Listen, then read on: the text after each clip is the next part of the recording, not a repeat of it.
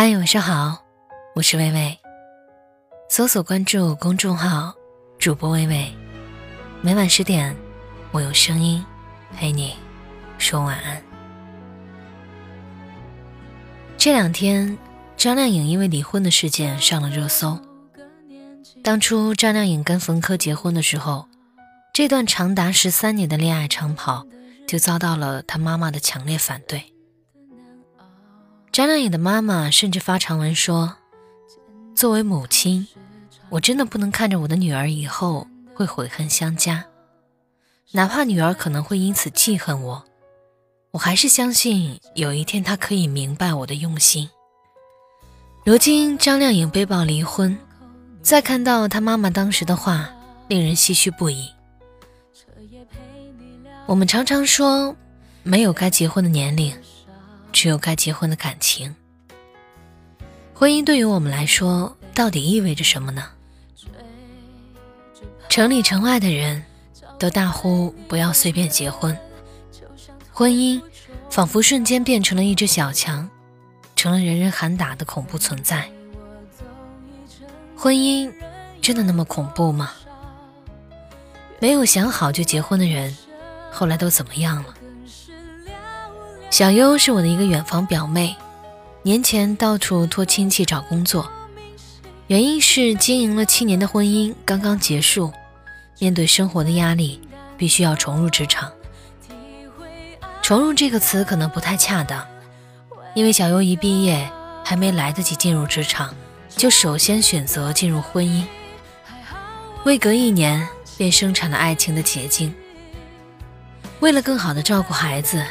正值青春年华的小优，便早早的成了全职太太。起初两个人感情还不错，但当孩子一出生，两个人的争吵开始不断的升级，从因为钱，再到因为孩子，战争不断，婚姻也最终葬送在此起彼伏的争吵当中。失婚的小优突然意识到，自己没了经济来源。这日子虽说少了争吵的烦扰，但却多了生存的压力。无奈，只能硬着头皮找工作。可眼看自己青春不在，更没有什么核心职场竞争力。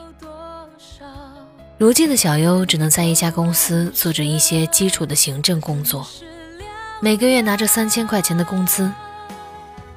小优在和我倾诉她的境遇时，最常说的话就是：“真不该那么早结婚。”小优的单一案例或许不能代表早婚一族的整体现状，但是至少反映了婚姻的某个侧面。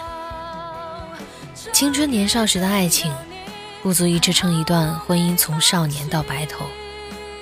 在柴米油盐的琐碎当中，婚姻更加考验两个人的成熟度。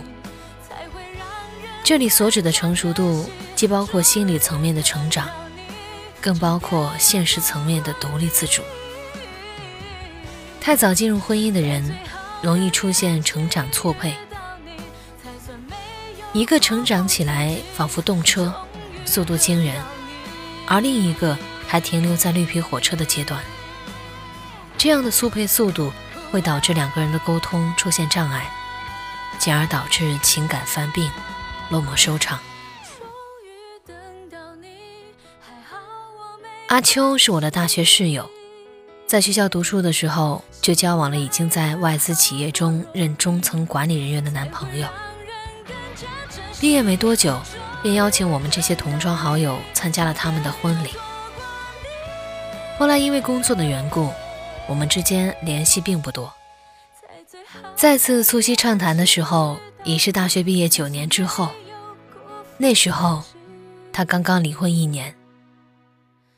对于他自曝的离婚消息，我还是很诧异的。虽然见面不多，但是偶在朋友圈看到他晒生活，不是高端酒店，就是海外购物，这日子看上去至少还算是活色生香的。阿秋回顾这一段失败的婚姻，说自己当初确实是因为沉溺于物质生活带来的快乐。让他内心升腾出一种优越感。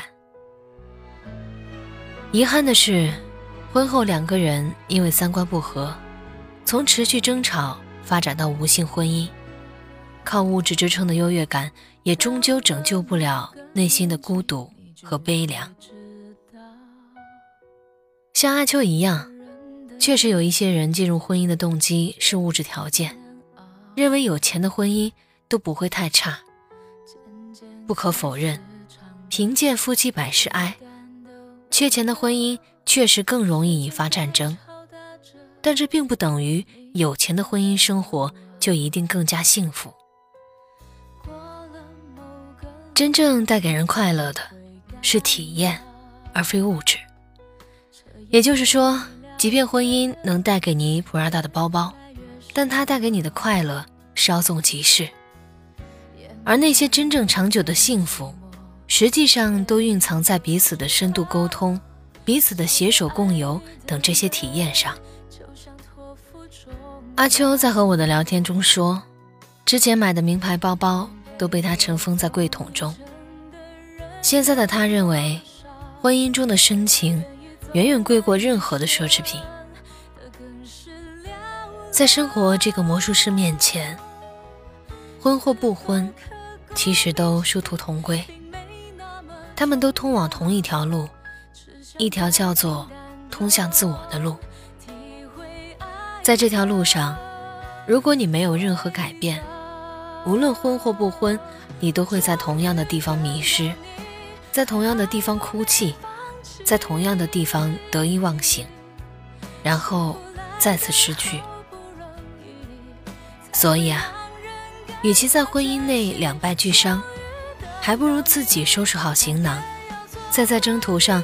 找到同样整装待发的那个人，因为真正幸福的婚姻只能发生在两个独立的个体上。感谢作者杨思远。如果今晚的文章有温暖到你，请帮伟伟随手点击一下文章底部的小广告。我是伟伟，我站在原地等你回来。能陪我走一程的人有多少？愿意走完一生的更是寥寥。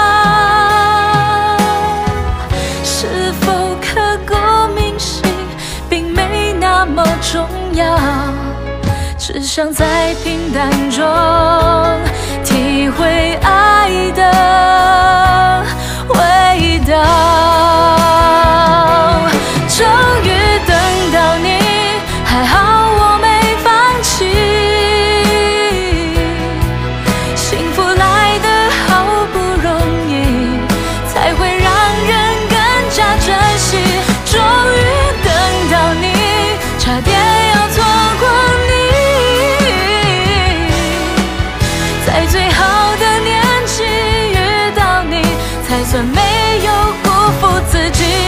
终于等到你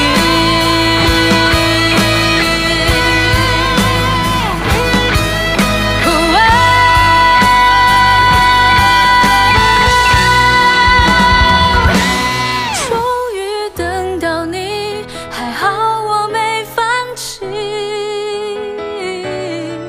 幸福来得好不容易才会让